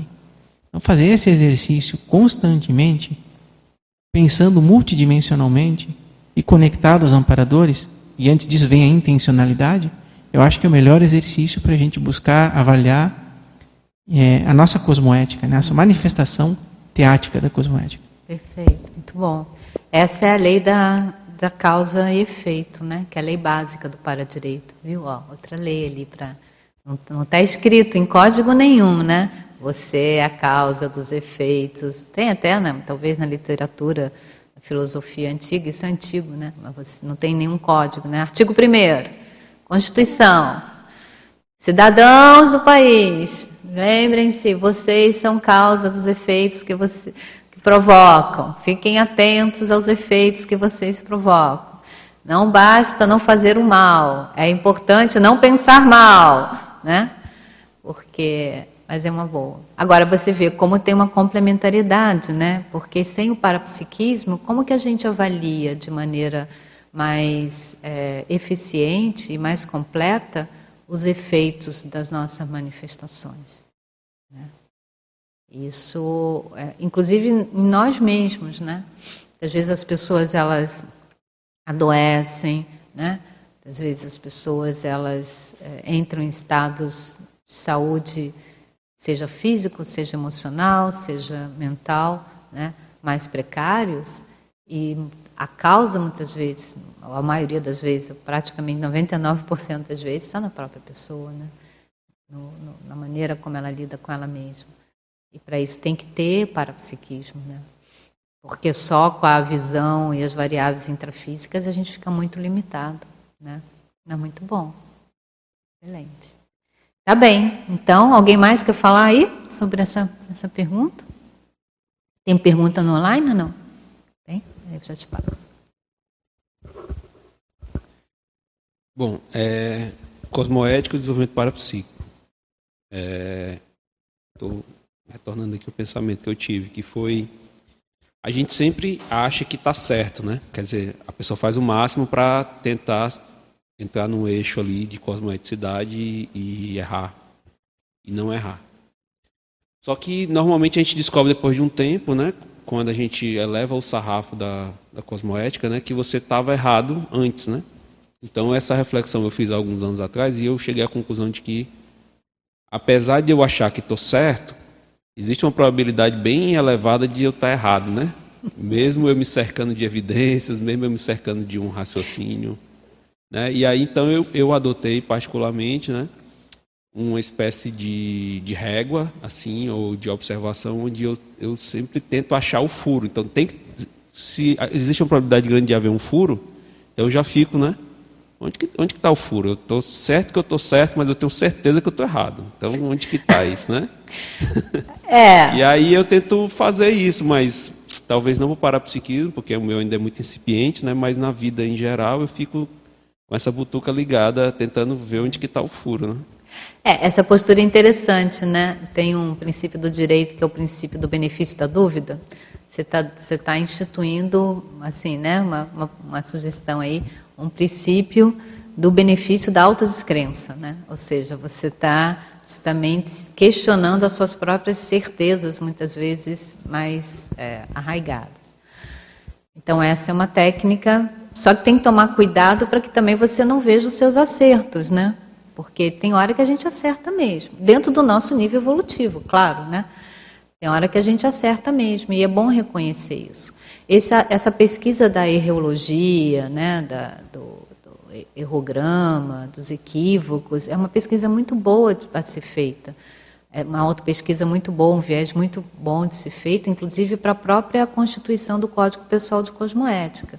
Professor Everaldo Bergonzini tem é, artigos é, escritos justamente nessa linha, né, de se utilizar dessa conscienciometria também a partir dos erros, os erros cotidianos. Ah, esqueci isso, dei essa cincada aqui, falei demais ou falei de menos, né?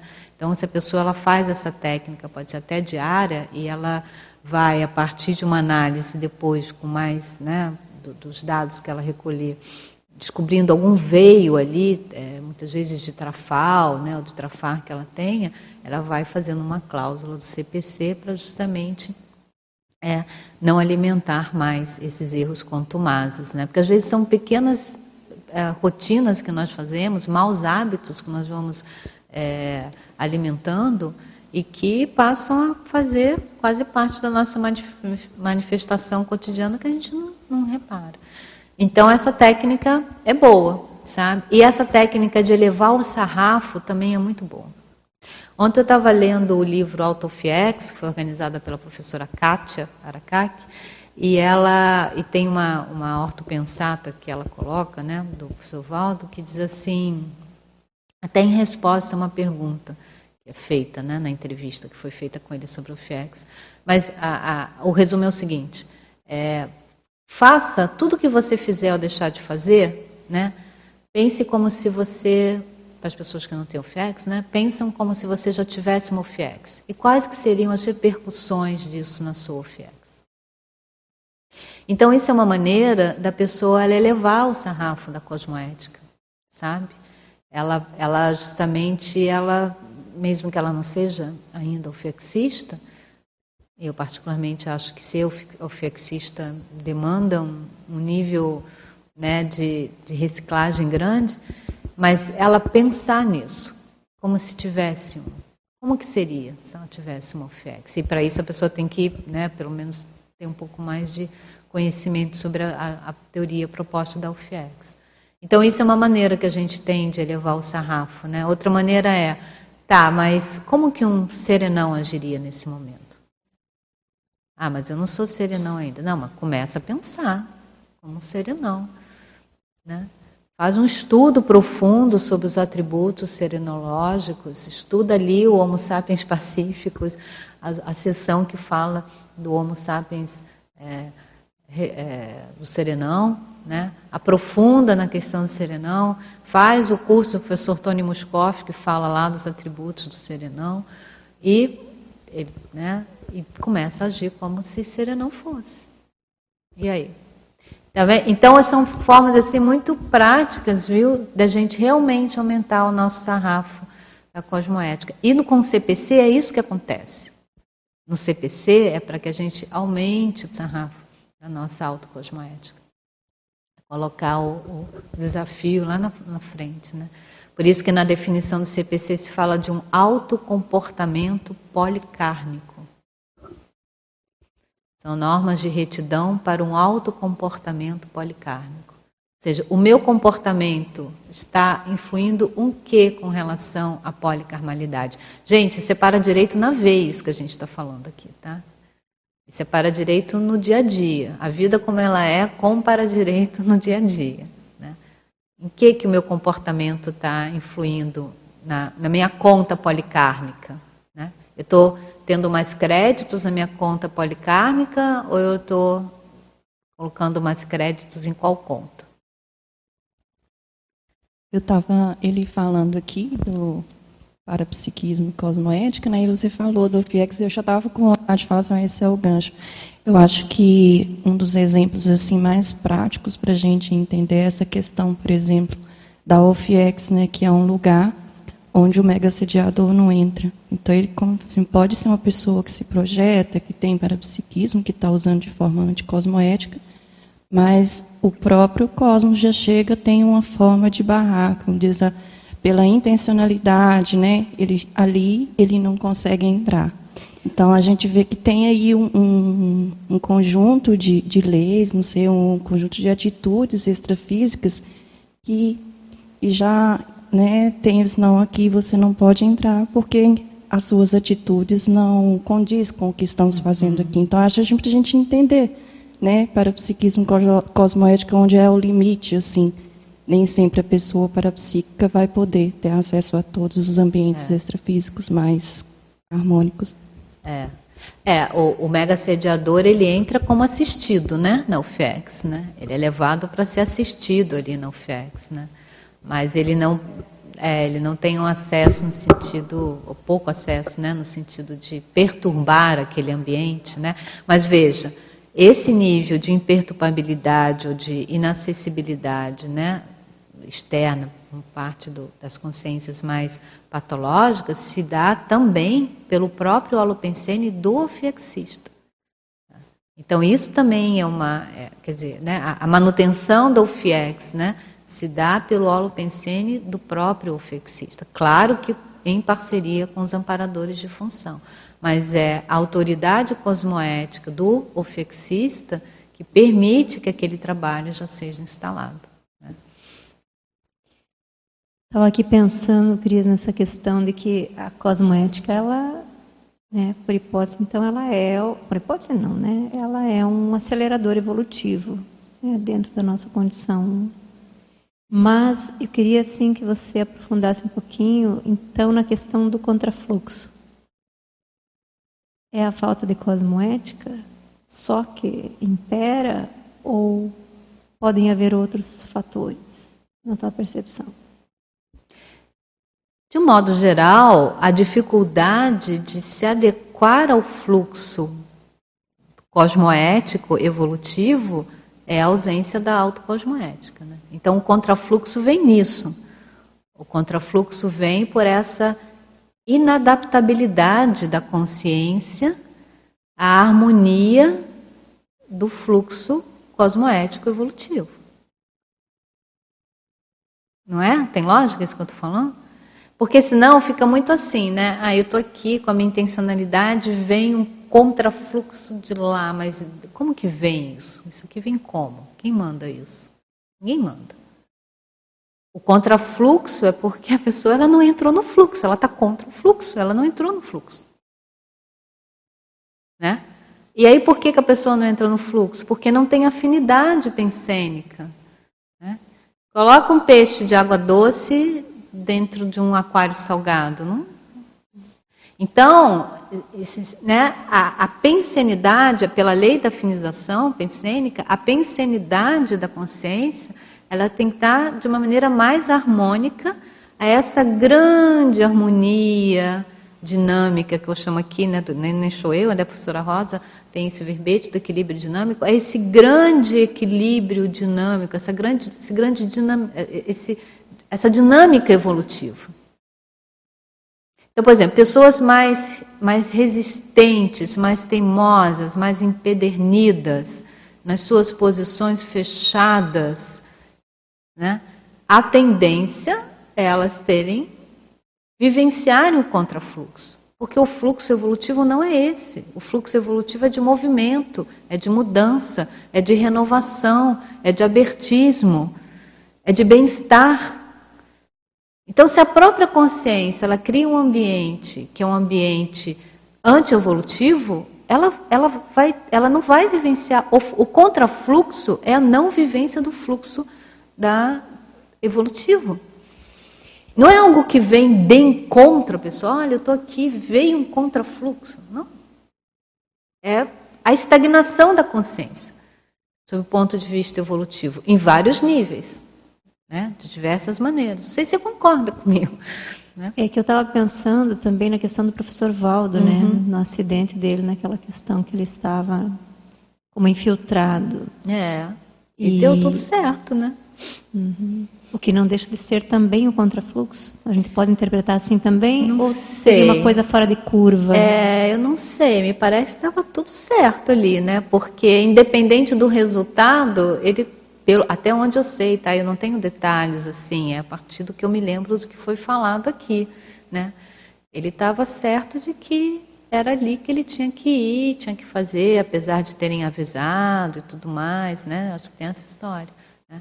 Mas está vendo? Intimamente existia a condição inabalável, pelo menos pelo que ele relata, pelo que eu sei, né? De que o fluxo evolutivo apontava para ele ir. Ele disse, ia somar, não sei. É. Mas entende? Então a questão que a gente teria que falar é o seguinte: se ele não fosse, mas gente, isso acho que é pura especulação, né? Porque nem o professor Valdo está aqui agora, gente, eu não tenho nenhuma variável mais assim maior para a gente falar sobre isso. Mas vamos pensar no nosso caso, tá? Vamos trazer a hipótese para o nosso caso. Nós temos ou uma informação, ou temos algum um nível de variável que pode nos apontar, porque olha, indo por aqui, pode ser que pode ser que aconteça um acidente.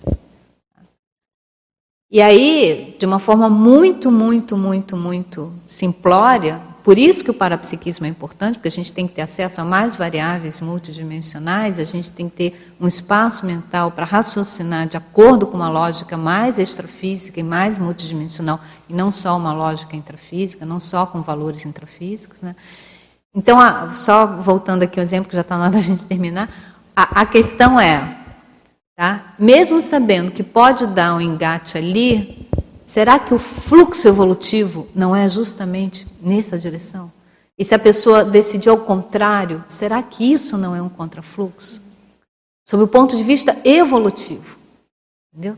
Porque um acidente, uma dessoma, uma injunção, uma perda de dinheiro, uma falência, isso é um evento, um evento mínimo.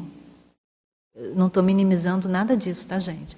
Mas se, se, se, a gente tem uma perspectiva mais ampla sobre o ponto de vista evolutivo, tá? ah, isso pode ser que é justamente por aí que eu esteja no fluxo. Então, o contrafluxo, às vezes, é o lugar comum da coisa. Né? E as repercussões que acontecem, elas são cumulativas. Tá? As repercussões, elas não são assim só imediatas, elas são mediatas e cumulativas. O acúmulo de desacertos vai causar, né, vai ter um efeito de desacertos maiores do ponto de vista evolutivo, e não necessariamente assim, né, imediatamente. Não sei se eu E pensando nessa questão de banco cósmico, né, na questão da FEP, é, mesmo sustentando uma condição cosmoética, pode que em algum momento, em algum ponto, tenha alguma repercussão ainda lá do processo de uma retrovida crítica? Um... Sim, claro. Principalmente dependendo do nível evolutivo que a pessoa esteja, que a consciência esteja, e principalmente dependendo da autolocalização da pessoa, da localização da pessoa naquele curso grupo kármico, né? Eu acho que há uma maior linearidade ou retilinearidade evolutiva, ela só é possível é, sem muitos reveses depois de um determinado nível evolutivo, né? E mesmo assim, dependendo do contexto é, é, da consciência dentro do, do, do, grupo evolutivo em que ela se insere, ela vai ter vidas críticas que na, na, análise individual daquela vida crítica é uma vida crítica e pode ser um retrocesso.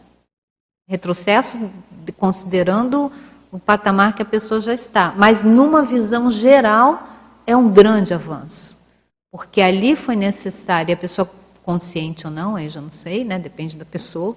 A pessoa, ali foi necessário, naquele momento, ela passar ou ter aquela vida, aquele contexto. Entendeu? Então, é, eu penso que sim. Tá? Agora, talvez lá no nível né, da, do, talvez teleguiamento, do evoluciólogo, do serenão, não sei, esses contextos mais regressivo já não acontece. Em tese é isso que não, que não dá. Né? Mas você veja só o paradoxo, né? como que isso nos desafia sob o ponto de vista da lógica. O, o serenão reurbanizador, que é a hipótese de ser o serenão dos mais, vamos assim, potentes, né? ele ressoma num corpo estropiado. Quem olha de fora fala, nossa, que contrafluxo da consciência nascer dessa maneira totalmente dependente, é contrafluxo? Né? Chegamos ao fim do nosso debate. Quero agradecer a todos pelas participações, pela presença, foi muito bom. Aos é, pessoal que nos acompanhou aí pelo online, muito obrigada pela, pelo acompanhamento, pela participação de vocês. Não sei se ficou muitas Ficaram muitas perguntas aí pendentes, mas só vou fazer uso da minha palavra aqui para convidar vocês. Amanhã nós vamos ter um curso inédito sobre a modalidade presencial, que é o curso Autopacificação pelo Perdão. A professora Vanderlei, Terezinha, que é uma voluntária da Juriscons, vai estar ministrando esse curso pela Juriscons. É, nós vamos estar falando bastante de para-direito, vamos estar falando bastante de liderança para-direitológica através do perdão e a pacificação, consequentemente. Então, quem tiver interesse, basta entrar no site da Juriscons para fazer as suas inscrições, tá bom? Obrigada a todos. Passa a palavra aí para, os avisos finais. Agradecemos a participação dos teletertulianos, várias perguntas, várias participações dos presentes e convidamos todos para sexta-feira que vem próximo epicentrismo aqui com a Ana Luísa Rezende. E as pontuações de hoje foram 70 espectadores simultâneos, 220 acessos e 12 presenças no tertuliário. Um abraço e até sexta que vem.